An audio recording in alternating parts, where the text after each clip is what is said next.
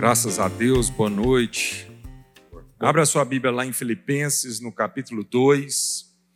E nós vamos continuar essa série que começamos quarta passada, falando a respeito ah, do serviço, né? resgatando o significado de servir a Jesus. É engraçado, né, esse, esse tema, porque tem um versículo na Bíblia, não sei quantos sabem, que diz que Deus não é servido por mãos humanas. Mas então como é que nós vamos servir a Jesus se Deus não é servido por mãos humanas, né? Como é que é isso? Como é que a gente serve a Jesus? É... Na verdade, a gente serve a Jesus servindo uns aos outros, né? Quem é pai e é mãe aqui sabe do que, que eu estou falando. Quem é pai e mãe sabe que a maior alegria para um pai e uma mãe não é nem tanto quanto os filhos nos servem, mas é quando a gente percebe que um filho está servindo um outro filho. Não sei quanto a você, mas para mim isso é o céu. É, é, eu chego mais perto do céu quando um filho meu eu percebo que ele está com os seus dons, talentos, de alguma forma servindo ao seu irmão, eu a sua irmã. Então isso é maravilhoso assim é o coração do Pai. Né? Deus não é, simplesmente espera que a gente venha aqui numa relação só verticalizada com Ele, mas Ele quer que a relação verticalizada com Ele, que traz conhecimento, que traz segurança, que traz é, consciência da nossa identidade, seja refletida numa relação horizontalizada uma relação entre nós, a família. Então, por isso a cruz. A cruz fala disso, né? É um, são dois traços, um vertical, o outro horizontal, né? Então, quando Jesus diz para nós tomarmos a nossa cruz, é isso. E o traço vertical ele é maior do que o horizontal, porque primeiro a gente ama a Deus, primeiro vem a relação com Deus, amarás a Deus né, é, de todo o teu coração, acima de todas as coisas, e depois amarás o teu próximo como a ti mesmo. Então a cruz fala, é um, é um sinal, dentre tantas outras coisas que a cruz fala, ela é um sinal para a gente que uma relação verticalizada com Deus tem que necessariamente desembocar numa relação horizontalizada com o nosso próximo. Por isso, João, numa das suas cartas, diz: Olha, se você diz que ama a Deus, a quem você não vê, e não ama seu irmão, você é mentiroso, você não ama a Deus. Então, amar a Deus tem que necessariamente passar, né, significa que nós vamos amar o irmão. É quase que a prova de que nós amamos a Deus é quando nós estamos amando o irmão. Que isso fala de que de fato a gente ama. Porque falar com a boca para fora que a gente ama Qualquer um pode falar, não é verdade? Agora, realmente, se o que isso significa é outra coisa. Então, João diz: João fala assim: olha, se você não ama o seu irmão a quem você vê, você não pode dizer é, que ama a Deus. Tá? Filipenses 2, 3 e 4. Nada façais por partidarismo ou vanglória mas por humildade, considerando cada um os outros superiores a si mesmo. Não tenha cada um em vista o que é propriamente seu, senão também cada qual o que é dos outros. Nada façais. Então, se é nada, é nada. Né? Então, a Bíblia está dizendo que tudo que a gente for fazer, nós precisamos fazer com uma motivação correta, não por partidarismo e não por vanglória. Então, Paulo está nos exortando, ele vem dizendo no versículo 1 e 2 a respeito da unidade, né? tenham todos um só coração, um só pensamento, e ele diz: Olha, completai a minha alegria. Ele está dizendo assim: essa é a minha alegria. De novo, coração de um pai. Então, Paulo, como pai né, daquela igreja, como apóstolo ali, é, fundador da igreja é, dos Filipenses, ele está dizendo: olha, completar a minha alegria, quase como Paulo dizendo assim: ó, vocês querem me ver realmente no céu, é, não ter partidarismo no meio de vocês, não né, é, fazer é, nada com vanglória, é, não considerar propriamente seu, somente aquilo que é propriamente seu, mas também cada qual o que é dos outros. Isso fala da alegria de um coração de um pai, quando ele percebe essa unidade. Né? Por isso, servir ao próximo é de fato servir a Deus, é isso que agrada ao coração do nosso Senhor. Amém? E ele diz: Olha, não façais por partidarismo, ou seja, não faça nada na sua vida em parte. Não faça nada na sua vida considerando somente a sua parte. É isso que está dizendo. Então, tudo que você for fazendo na sua vida, considere o todo, considere a família toda. Considere que não é só o seu lado. Veja o lado do outro, veja o lado do próximo. É isso que Paulo está dizendo. E olha, não faça nada também por vanglória. Se ele está alertando, é mais comum do que a gente pensa. A gente fazer alguma coisa com a motivação equivocada, ou por partidarismo, ou seja, pensando primeiro na nossa parte, ou fazer isso por uma vanglória, ou seja, querendo trazer uma glória para nós. Então, a palavra de Deus nos adverte a respeito da motivação. Nós, seres humanos, nós damos muito valor àquilo que é aparente. Mas Deus não vê o aparente, Deus vê o coração. Então Deus não lida com a gente pela aparência, não tem jeito de você enganar Deus. Que Ele olha profundamente qual é a raiz, a motivação que, tá, que te leva a fazer qualquer coisa na sua vida. Qualquer gesto, qualquer fazer na sua vida, Deus conhece a motivação do seu coração e é lá que ele quer tratar. É a motivação, porque se a raiz for santa, a árvore inteira vai ser santa, os galhos serão, os ramos serão santos e os frutos serão santos. Mas se a raiz não for santa, não adianta. Vai ser um fruto podre. Vai ser um fruto tóxico. Amém, queridos? Então, aonde Deus quer trabalhar com a nossa vida? Ele não quer trabalhar com a nossa vida nas aparências no fazer, ele quer trabalhar lá na origem, lá no ser, é o que que motiva a gente, leva a gente a fazer. Então não é só servir, é a forma como nós estamos servindo, é o porquê que eu estou servindo. Então, tem muita gente que serve, serve, serve, serve com a motivação equivocada. Amém? Então, buscando uma, uma glória em, em vão. Então, o meu servir, o meu fazer tem que ser fruto de uma, uma raiz santa. Paulo, escrevendo aos Coríntios, ele vai falar sobre isso de forma muito explícita. Ele vai dizer: Olha, ainda que eu fale a língua dos homens e dos anjos, se não tiver uma motivação de amor, se não for por amor, eu sou só barulho. Ainda que a gente tenha o dom de profetizar, e ainda que a gente tenha o dom da fé capaz de transformar um monte, ainda que a gente tenha o dom do conhecimento, da ciência, se não tiver amor, nada serei. Então ele está dizendo assim: não é só o servir, o fazer. Porque ele está falando de coisas legítimas, ele está falando de coisas espirituais, ele está falando de dons.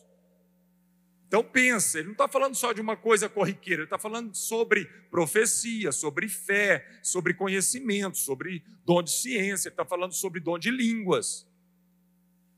E ele fala, ele vai mais longe, olha, ainda que eu venda tudo e dê aos pobres, e ainda até mesmo que eu entregue meu corpo para ser queimado, se não tiver amor, não adianta nada. Então, aonde Deus quer trabalhar com a gente? É na motivação.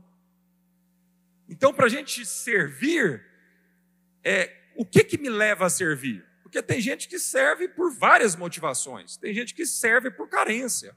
Tem gente que serve por partidarismo. Tem gente que serve porque quer uma glória para si.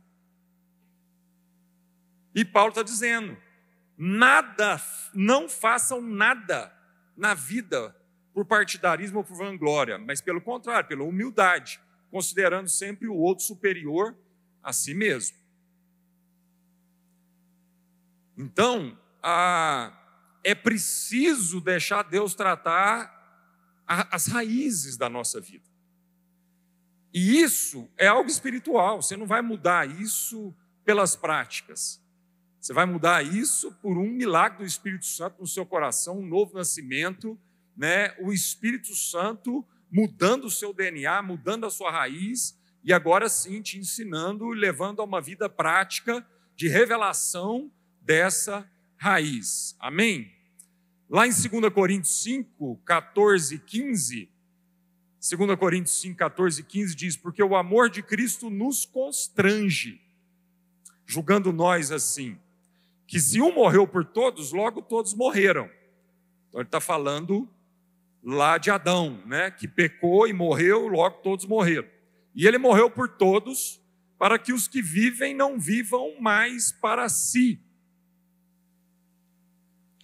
mas para aquele que por eles morreu e ressuscitou. Aí ele está falando de Cristo, que morreu por todos, para que os que vivem não vivam mais para si, mas para aquele por eles morreu e ressuscitou. Então, nós vivemos para quem? Se nós estávamos mortos nos nossos pecados e delitos, e Cristo então morreu a nossa morte, para que agora também nós pudéssemos é, é, viver a vida de Cristo. Então, nós vivemos a vida para Cristo, é isso que tem que motivar todas as nossas ações. O que, que nos move? Vivemos para Cristo. Paulo escrevendo aos Filipenses, nessa mesma carta, no capítulo 1, ele diz, por isso ele fala, né? Para mim o viver é Cristo e o morrer é lucro. Então, para nós que recebemos a vida de Cristo em nós, só há um motivo para a gente viver: Cristo. Servir a Cristo, servindo ao nosso próximo. E 2 Coríntios 4 e 5, volta só um capítulo aí, porque não nos pregamos a nós mesmos, mas a Cristo Jesus, o Senhor e nós mesmos somos vossos servos por amor de Jesus. Então, por que, que a gente serve ao próximo? Por causa de Cristo. É por amor a Jesus.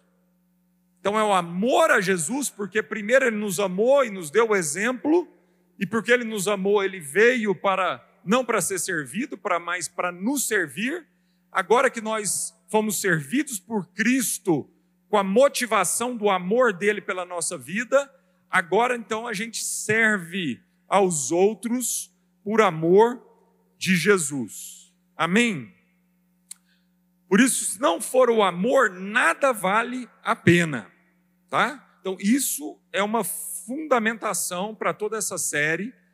Né? Se não me engano, o Rildo aqui na quarta-feira passada falou muito sobre isso, né? que não existe servir no reino de Deus se não for por amor. E agora nós vamos entrar então no tema mesmo desse, dessa quarta, que é, é o servo doador. Para isso, abra sua Bíblia lá em 2 Coríntios, capítulo 8, 2 Coríntios, capítulo 8, versos 1. 1 em diante. 2 Coríntios 8, 1. Uma vez estabelecendo o amor como a base para o meu serviço, então nós podemos ah, entender que o servo precisa ser um servo doador. Também, irmãos, vos fazemos conhecer a graça de Deus concedida às igrejas da Macedônia. Qual graça? Então, Paulo está escrevendo aos Coríntios usando o exemplo das igrejas da Macedônia. Tá? A Macedônia era uma região tinham várias igrejas da Macedônia. Então, a igreja dos Filipenses, a cidade de Filipo, ficava na região da Macedônia, assim como Bereia, Tessalônica, né, os tessalonicenses, todas essas igrejas ficavam na região da Macedônia. Então ele vai usar o exemplo dos macedônios para dar um testemunho para a igreja em Coríntios, que ficava abaixo, ali na Grécia. A Macedônia é no norte ali da Grécia, e ali agora Paulo está escrevendo aos Coríntios. Também, irmãos, os fazemos conhecer a graça de Deus concedida às igrejas da Macedônia. Que graça é essa que ele está falando? Porque no meio de muita prova de tribulação, manifestaram abundância de alegria. Ó, oh, então é uma graça. Ele está dizendo, é uma igreja que sofre tribulação. Muitas provas de tribulação, tribulação, e no entanto é uma igreja profundamente marcada por uma abundância de alegria. E a profunda pobreza deles superabundou em grande riqueza da sua generosidade. Então, era uma igreja debaixo de muita perseguição e era uma igreja financeiramente muito pobre, pouco recurso financeiro. Mas, mesmo sendo uma igreja, um povo em profunda pobreza, Paulo está dando testemunho a respeito da generosidade, da riqueza daquela igreja. Então, aquela não era uma igreja pobre. Paulo está dizendo, é um paradoxo. Eram uma, irmãos que viviam numa pobreza muito grande financeiramente, mas ele está dando testemunho de uma riqueza da generosidade. Amém, amados? Porque eles, testemunho eu, na medida das suas posses, e mesmo acima delas, se mostraram voluntários, pedindo-nos com muito rogos a graça de participarem da assistência aos santos. E não somente fizeram como nós esperávamos, mas também deram-se a si mesmos, primeiro ao Senhor, depois a nós, pela vontade de Deus. Irmãos, esse testemunho do apóstolo Paulo a respeito das igrejas da Macedônia é um exemplo de uma igreja serva que dá, que oferta, que abençoa. Para mim é o maior exemplo, né, da igreja assim na palavra de Deus a respeito da dessa dessa qualidade, dessa virtude na vida do crente, que é generosidade. E eu queria meditar algumas coisas, alguns princípios sobre isso, aqui nesse texto com vocês. Primeira coisa, Paulo não diz a respeito de uma igreja específica, ele fala: olha, a igreja da Macedônia ofertou. Na verdade, ele estava né, viajando e numa das suas viagens ele estava recolhendo ofertas para Jerusalém, que a igreja de Jerusalém estava vivendo um momento de muita escassez. E aí Paulo, numa das suas viagens, ele veio então fazendo uma coleta. Ele veio tirando uma oferta nessas igrejas, falando para ajudar a igreja mãe, vamos falar assim, lá de Jerusalém, que estava debaixo de muita perseguição e vivendo muita escassez. Então ele estava escrevendo aos Coríntios a respeito dessa oferta e começou dando testemunho da generosidade da igreja, das igrejas da Macedônia. E a primeira característica aqui, então, é que essa oferta ela é anônima, porque ele não fala, ó, é, a igreja, é a oferta de fulano, ou a oferta de ciclano, ou é a oferta da igreja é, é, dos filipenses, ou dos tessalonicenses, ou dos bereanos lá. Não, ele fala, a igreja é uma oferta da, da igreja na região. Então, isso é uma coisa importante, amado. Para quem é um servo doador, lembra da motivação? Não fazer isso para aparecer. A Bíblia diz, em Mateus 6, de 2 a 4, Jesus diz assim: Quando, pois, vocês derem uma esmola, uma oferta, não toques trombeta diante de ti, como fazem os hipócritas nas sinagogas e nas ruas, para serem glorificados pelos homens. Em verdade vos digo que eles já receberam a recompensa. Tu, porém, ao dares a esmola, ignore a tua mão esquerda o que faz a tua mão direita, para que a tua esmola fique em secreto, e teu pai que vem em secreto te recompensará. Então, isso é, um dos, isso é uma das características do servo doador, ele não faz isso para aparecer. Parece básico isso que nós estamos falando, mas a gente tem mais gente que faz isso do que a gente imagina. Né? O próprio Jesus, quando estava lá numa certa altura, ele dentro da sinagoga, é, ele se colocou do lado do gasofilas, que é aquela urnazinha que fica ali, onde é que as pessoas, desde aquela época, já traziam as suas ofertas. E Jesus estava ali, veio gente, colocou, e aí colocar, era moeda, né? não tinha papel, é, dinheiro em papel na época e o povo botava moeda e às vezes fazia muito barulho, porque caía várias moedas lá. E veio uma viúva lá, é, é, bem, bem com, com, escassa né, de dinheiro, e colocou uma moedinha lá. E aí Jesus fala o quê? Não, essa foi a que deu mais. E não fez tanto barulho. Então, talvez, aos olhos humanos, aquela foi a, menor oferta. E Jesus, no entanto, está dizendo que foi a que deu mais, porque ela não deu daquilo que sobrava, mas ela deu realmente daquilo que já era pouco. Então, é o mesmo testemunho que o apóstolo Paulo está dando aqui da igreja dos, lá da região da Macedônia. Amém? Mas olha, quando a gente vai ser um servo doador, Jesus está dizendo: o que dá a sua mão esquerda, a mão direita não sabe. Dá em secreto, não fica alardeando, não faça como os hipócritas religiosos no culto, que iam lá dar grandes quantidades, porque no fim queriam aparecer. Agora, o triste é quando os pastores fazem acepção de pessoa de acordo com o tamanho do dízimo, aí é pior ainda. Jesus fez o contrário.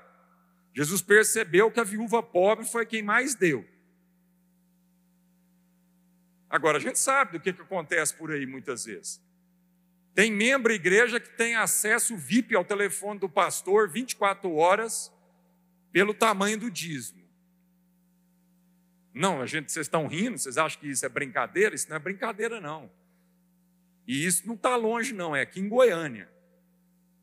A gente fala, e isso não é que alguém contou, não, é porque realmente, então, isso aconteceu.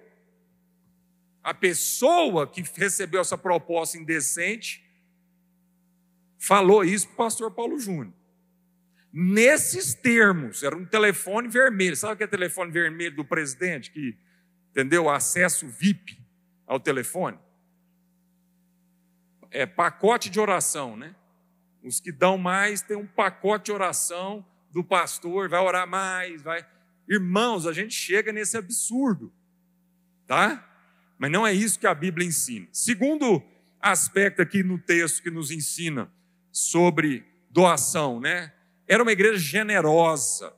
Generosidade não tem nada a ver com quanto dinheiro a gente dá. Então, um pobre financeiramente, ele pode ser extremamente generoso. E um rico pode ser extremamente muquirana, mão de vaca, sorvina. Né? Então tem nada a ver com a quantidade de dinheiro, tem a ver com o coração. Agora, tem a ver com a porcentagem do que a gente dá. Porque Jesus fala: olha, eles dão do que sobrar, do que está sobrando. Ela deu, não do que está sobrando. Então não é que nós temos que menosprezar a quantidade. Não, a quantidade fala da sua generosidade. Mas é só que a gente não pode julgar, porque às vezes um rico que está dando um valor muito grande, está dando o que está sobrando. Ele não é generoso. E às vezes uma pessoa que está dando um pouquinho, está dando realmente do que vai fazer falta para ela. Isso mostra a generosidade. Esse é o testemunho das igrejas da Macedônia. Paulo está dizendo: olha, eles deram do que podiam e do que não podia. Eles deram além. Eles foram além na sua generosidade. E a alegria no coração, né? Alegria é um, é um santo remédio para a generosidade. Uma pessoa que não é alegre, ela normalmente ela, ela vai fechar. Mas uma pessoa que é alegre, de bem com a vida, ela é generosa e abençoa. Então, segunda característica do servo doador, ele é generoso. Amém. Terceira característica, voluntariamente. Eles não só deram, como pediram para participar desse privilégio. Eles pediram para participar, irmãos. Eles entenderam o que era o privilégio. A maioria de nós vai num lugar e fala assim, quando começa, né? A gente já foi em festa de casamento aqui. Quando começa o noivo lá a rodar a gravata, entendeu? Você vê, você vê gente às vezes saindo da mesa, na hora que está chegando, ele sai da mesa, vai bater um papo com outro da outra mesa para ele dar uma, né? Ele dar um tumé na gravata lá, ou ele vai no banheiro naquela hora, aí ele fica lá, na hora que saiu da mesa, ele volta para a mesa dele. Oh, entendeu? Oh, eu já vi isso acontecer. Eu já vi isso acontecer. Então, a igreja dos macedônios aqui não era esse tipo de igreja, que é aquela igreja que fica arrumando tudo quanto, né? Nossa, chegou na hora da oferta no culto, eu vou para o banheiro. Para não correr o risco né, de Deus falar comigo e eu ter que dar aquele dinheiro que eu não quero dar.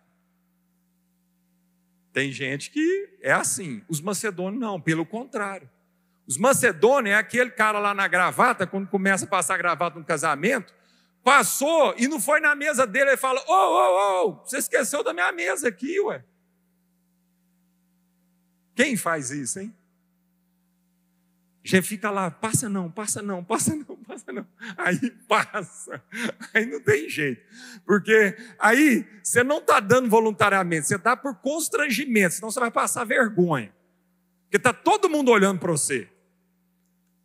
Aí o cara é coagido a dar um dinheirinho para o noivo. Porque senão vai pegar mal. Porque também o noivo está ali, ele está olhando. E hoje está ruim, porque hoje é Pix, não fica registrado lá. Até a quantia que você deu está registrado lá. Então, hoje tem gente fugir, não. Entendeu? Porque às vezes você punha a mão no bolso, pegava uma notinha assim e punha lá num negócio assim e mistura para ninguém. Né? Irmãos, tudo isso que eu estou falando acontece, irmão. Isso aqui não é ficção, nem lenda na minha cabeça, não. Isso tudo é que eu já vi acontecer. Entendeu? Isso acontece. Né? E já vi acontecer e já fui tentado, eu mesmo a fazer. então, é, agora os macedônios não, eram uma benção. Os macedônios foram lá e falaram assim: escuta, vocês estão esquecendo de nós aqui, porque às vezes o apóstolo Paulo deve ter pensado, né? Poder falar assim: não, gente, os macedônios não, coitadinho dos bichinhos, já não tem nem para eles direito, não vamos tirar a oferta desse povo, não, né? Estou precisando é de receber. Dá a entender o texto foi isso. Eu lembrei de uma história aqui. Né?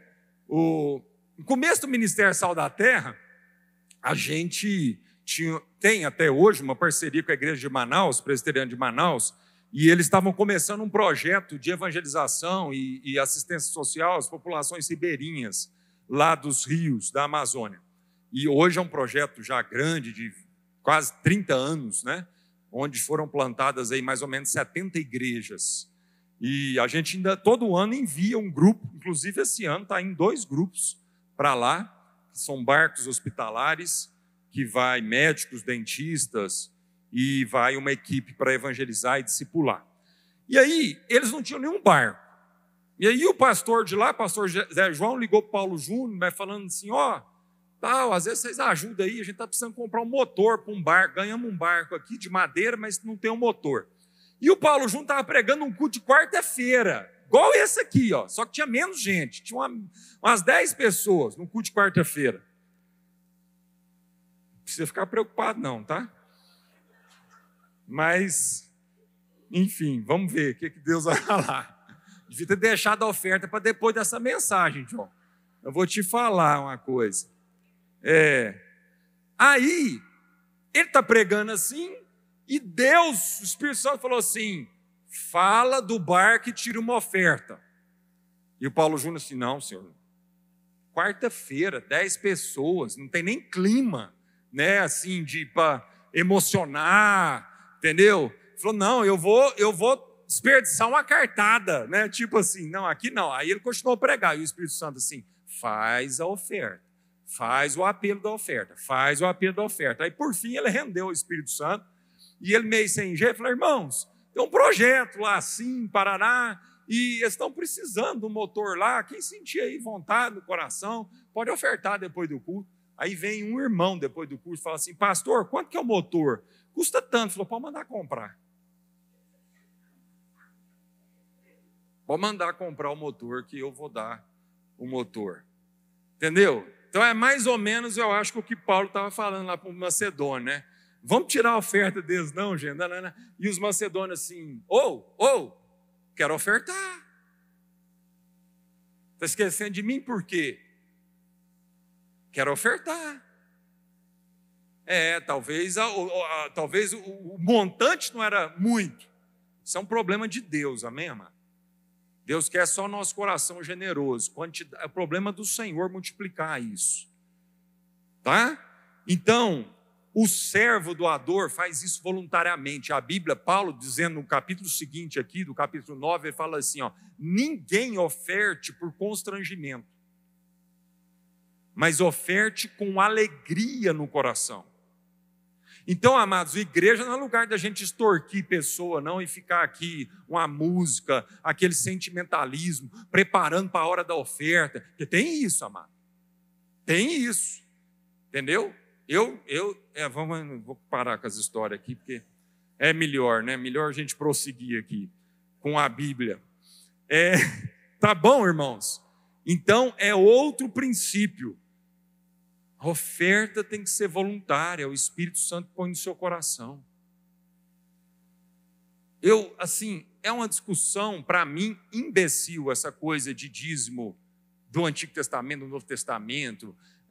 Irmão, o que, que, você quer? Você quer dar mais, quer dar menos? Qual, o que está pegando? O que está pegando? Você acha que Deus deu 9%, 10%, 11%? Não, o padrão de Deus é tudo. Deus amou a sua vida de tal maneira que entregou o que era mais valioso para ele. Deu o seu próprio filho. Então, pronto, vamos parar com essa discussão de 10%, 11%, 12%, é do bruto, é do líquido. Aí fica esse negócio. Isso só mostra a nossa religiosidade, a nossa mesquinhez, e só mostra que a gente não conhece o coração do Pai e está longe da generosidade. Nós não tínhamos que estar conversando dessas coisas, não, irmão. Nós tínhamos que estar perguntando para Deus, dos 100% que Deus nos deu, o que, que Ele quer que a gente faça disso. Porque tudo vem dele. Ou é você que está ganhando dinheiro? Não, porque às vezes você acha que é você que está ganhando dinheiro. Às vezes você acha que você estudou, você é esperto, você é inteligente, você tem um diploma, entendeu? Você ralou, e agora está ganhando dinheiro, então você merece. Então, é você? Podemos falar isso para Deus então? Tá bom, se é você, vamos falar isso com Deus, deixa isso acertado com Deus. Fala isso para Deus, é, nas suas orações, fala, Deus, eu, sou eu mesmo. dinheiro é meu, eu que ralei, eu que fiz faculdade, eu que venci, fiz o concurso, estudei, não dormi, fiquei tantas horas, o outro lá dormiu, vagabundo, então é meu mesmo, Senhor. Fala isso para Deus, é. Tem coragem de falar isso para Deus? Quem vai ter coragem de falar isso para Deus? Porque você pode falar, ué. Por conta e risco seu. Por conta e risco, amado. Tá bom, ué. A gente não dá conta de uma dor de barriga, irmão. Uma dor de cabeça já prostra a gente. Né? E por fim, um outro princípio é o envolvimento pessoal. Interessante isso, olha aqui o que o texto lá diz, né? E não somente fizeram como nós esperávamos, mas também deram-se a si mesmos, primeiro ao Senhor, depois a nós, pela vontade de Deus. Que coisa linda. Tem gente que paga para não se envolver. Você já viu isso? É, tem muita gente que paga para não se envolver.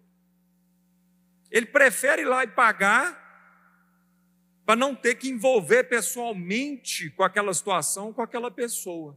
Esse não é um padrão do servo doador. O servo doador, os irmãos aqui, vai lá, paga para se envolver. É, a gente paga para se envolver. Eu lembro no começo do Ministério Sal da Terra, eu converti com 17 anos, a gente era parte de um grupo de jovens, mais ou menos 50, 60 jovens, e éramos, né, fomos batizados lá pelos evangelistas da igreja. E a gente evangelizava assim, muita viagem, muita coisa. Irmãos, a gente pagava para trabalhar. Hoje a gente está aqui, né? Já tem condição, né? A igreja prosperou e tal. Mas naquela época, pra vocês terem uma ideia, era tanta escassez que a, a aparelhagem de som que nós, os jovens, compramos era melhor que a aparelhagem de som da igreja. O primeiro teclado decente, que era um JV, JV 80, eu acho. Tem isso? 85, é. Hã? É, era um JV lá, que era o máximo na época lá. A igreja não tinha um teclado daquele. O grupo de evangelistas da igreja, a gente comprou. As primeiras caixas, tinha umas caixas chamava Meteoro, caixa ativa. Lembra das Meteoros? As caixas ativas, que não precisava carregar aquelas potências pesadas, foi o grupo de jovens que comprou. Da igreja. Do nosso bolso. A gente, uma vez por mês, nós só vimos viagens evangelísticas. Saía numa sexta-noite de ônibus, fretava um ônibus. Quem pagava? Cada um pagava o seu. A gente pagava o ônibus para poder evangelizar e voltar. Então, é isso mesmo. Os macedônios aqui estão pagando para se envolver com o problema. Não é pagando para ficar de fora. A grande maioria nem paga, não envolve nem paga. Aí quando a gente já está um pouquinho quebrantado, pelo menos a gente paga, mas não envolve. Mas aonde que o servo doador, aonde que Deus quer nos levar? É chegar no estágio onde a gente vai pagar para se envolver com o problema e para se envolver com a pessoa. Amém, queridos? Então, o envolvimento pessoal, em nome de Jesus. Vamos orar então. Aleluia. Queria que a gente orasse agora especificamente por generosidade no nosso coração. E aqui eu não vou nem fazer apelo, não, porque agora aqui é para todos nós. E até você que está em casa aí. Porque se tem uma coisa que a gente tem dificuldade na vida, é em repartir. Ô oh, trem difícil, meu Deus do céu. E aí nós temos que botar o joelho no chão mesmo e clamar: Senhor, muda meu coração. Oh, meu Deus do céu, eu não quero servir ao dinheiro, eu quero servir a Jesus. Não quero achar porque eu ganho mais dinheiro, eu sou mais importante que Fulano. Oh, meu Deus do céu, quanto mais dinheiro eu ganhar, mais eu vou ter o privilégio de repartir. Oh, meu Deus, mais eu vou ter o privilégio de repartir. Oh, Jesus. Quanto mais pessoa a pessoa, quanto mais dinheiro a pessoa vai ganhando, menos ela vai dando em termos de porcentagem, tem que ser o contrário. Tinha que ser o contrário. Gente, 10% para quem ganha um salário mínimo faz muita falta, faz falta sim básica, faz falta do arroz. 10% para quem ganha um salário mínimo faz muita falta. 10% para quem ganha 20 salário mínimo não faz a mesma falta. E a, a gente na igreja vê o contrário, a gente vê o que ganha menos, proporcionalmente ele dá mais do que o que ganha mais. Misericórdia. O que ganha 20 salário mínimo tinha que estar doando era 30%. Era 10, não, era 30%. Mas não. Na prática você vê o contrário. Por isso que a Bíblia diz que os ricos vos perseguirão. O reino de Deus é dos pobres mesmo, tem jeito. Oh, Jesus amado. E se esse dinheiro que ele está deixando de dar trouxesse felicidade, né? Não tinha tanto rico suicidando aí. Já viu pobre suicidar? É raro. Pega as estatísticas de suicídio. Vamos orar, irmãos. Impor nosso coração, falar da nossa dificuldade, clamar para que o Espírito Santo nos ajude a entender de uma vez por todas que é melhor dar do que receber. Pai, trata meu coração, Senhor. Eu não estou satisfeito, Senhor, com o meu coração na área da generosidade, Senhor. Eu queria dar mais, eu queria aprender a dar mais, Senhor. Em nome de Jesus, Pai. Nos ajuda, Senhor, a sermos esses servos doador, generosos. A igreja da região de, dos Macedônios, Senhor, é um exemplo para todos nós, não só para os coríntios. E os coríntios eram uma igreja rica, e Paulo estava aqui, tendo que usar o exemplo dos irmãos pobres, para ver se constrangia o coração da igreja rica. Falando com eles, ó, vocês se comprometeram a dar, vocês vão até o final, vocês dão. Porque parece, Paulo, Senhor, pela carta aqui, que já tinha gente lá que já estava desistindo do compromisso de dar. Ô oh, Senhor, faz parte mesmo do amor, Senhor, a gente ser generoso, a gente dá. O Senhor Jesus diz: é melhor dar do que receber. Até quando, Senhor, a gente vai duvidar disso? Até quando a gente vai duvidar? Então, os macedônios, Senhor, não deram para aparecer,